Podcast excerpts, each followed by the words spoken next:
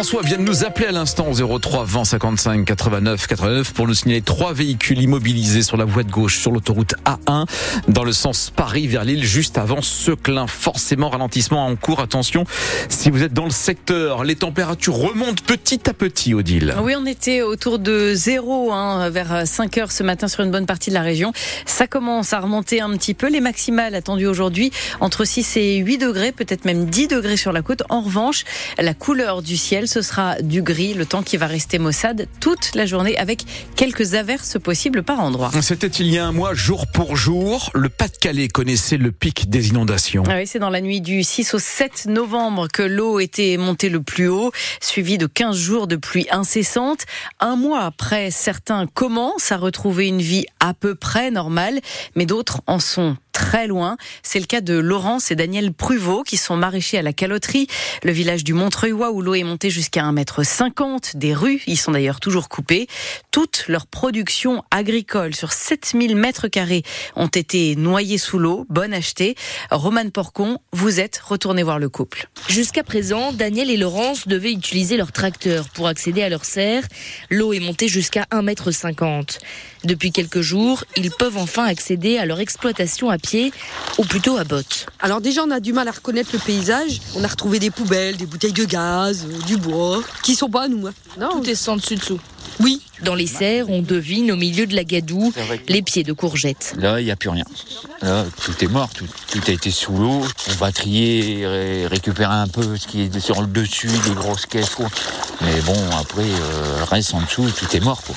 La production de carottes et de citrouilles récoltées avant les inondations est également bonne à jeter. Moi, je le sens, ça sent la carotte pourrite. Les citrouilles, c'est mort, même ceux dessus. Euh, dessus euh, là, c'est déjà foutu, là. Là, c'est foutu. Daniel laisse échapper quelques larmes. Ce maraîcher installé depuis 25 ans le sait bien. Il faudra repartir à zéro. Non, je voulais voir. Voir tout ce qu'on va jeter. Ça va être long, mais c'est comme ça quoi. Après on va se remettre en route au printemps et puis c'est ma vie et puis je changerai pas de boulot. J'aime mon boulot, euh, même si on fait en plus petit, euh, mais je continuerai à faire ça. Le couple n'attend qu'une chose désormais, que l'eau se retire pour enfin commencer à nettoyer leur terre. Le reportage à la caloterie euh, signé Romane Porcon. La ville de Lille a-t-elle été abusée par un galeriste? La question se pose après l'ouverture d'une enquête par l'Office central de lutte contre le trafic de biens culturels concernant une œuvre égyptienne datée du deuxième siècle et qui a été achetée par le Palais des Beaux-Arts de la ville en 2011. Mais le galeriste qui avait estimé à l'époque l'œuvre a depuis été mis en examen pour trafic d'antiquités. En attendant les résultats de l'enquête, l'œuvre a été retirée du musée. Un homme est mort dans un incendie hier après-midi. Ça s'est passé à Lourges, près de Valenciennes. Vers 16 heures, le feu a pris dans la chambre d'une maison avant de se propager au toit de l'habitation. 8h04 sur France Bleu Nord et Odile après la COP28 à Dubaï. Voici la COP des Hauts-de-France à Lille. Elle a eu lieu hier, donc, à Lille. Une rencontre entre des représentants politiques de la région et des représentants du gouvernement qui font un tour de France pour voir comment lutter à l'échelle de chaque région contre le réchauffement climatique. Mathis Caron, vous avez assisté à cette COP régionale. Antoine Payon, secrétaire général à la planification écologique, sillonne la France depuis quelques jours pour dessiner les grandes lignes du combat écologique de chaque région avec en ligne de mire un objectif Baisser nos émissions de 55% à l'horizon 2030, c'est faire en 7 ans autant qu'on a fait en 32 ans. Et il insiste, pour avoir des résultats, les régions pourront compter sur le soutien de l'État en fonction de leurs besoins. On a besoin de RER métropolitains pour mieux relier la périphérie avec le centre de la métropole. C'est la liaison des Beaumont par exemple à Lille avec le RER métropolitain. On vient de mettre de l'argent, c'est cofinancé entre l'État et la région et ça va aider vraiment les gens, les habitants de la région et ça c'est plus très concret. De nombreux projets liés à la transition écologique sont évoqués avec les acteurs régionaux comme le canal Seine-Nord Europe il va relier la Seine au réseau fluvial de notre région à partir de 2030. Xavier Bertrand est le président de la région Hauts-de-France. Ce canal, à chaque fois que vous avez une barge, c'est l'équivalent de 118 camions qui circulaient sur les routes. Une seule grande barge. Dans l'Assemblée, tout le monde n'est pas convaincu par le discours ambitieux du gouvernement. Karima Deli est conseillère régionale. Pour elle, tout ça est encore trop flou et ressemble à un simple coup de communication. L'ambition mérite des moyens. Aujourd'hui, on n'a pas parlé de moyens financiers. Maintenant, la véritable question, elle est la feuille de route concrète. La Première ministre donne jusqu'à l'été 2024 aux régions pour établir leur plan en matière de planification écologique. Une deuxième plainte pour agression sexuelle visant Gérard Depardieu a été déposée par la comédienne Hélène Darras au mois de septembre. Hélène Darras qui s'exprime dans le numéro de complément d'enquête qui va être diffusé ce soir sur France 2 et qui est consacré à ces faits. Selon le parquet de Paris, sa plainte concerne des faits qui se seraient déroulés en 2007 sur le tournage du film Disco. Les députés ont commencé hier soir l'examen d'une proposition de loi visant à réguler les meublés touristiques de type Airbnb accusés de nuire à la location de longue durée.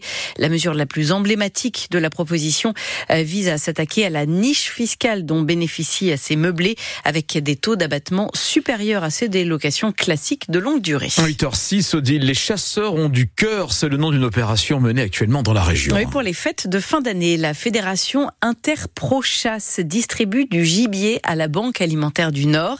Il sera cuisiné en repas et distribué ensuite aux bénéficiaires de plusieurs associations dans le département.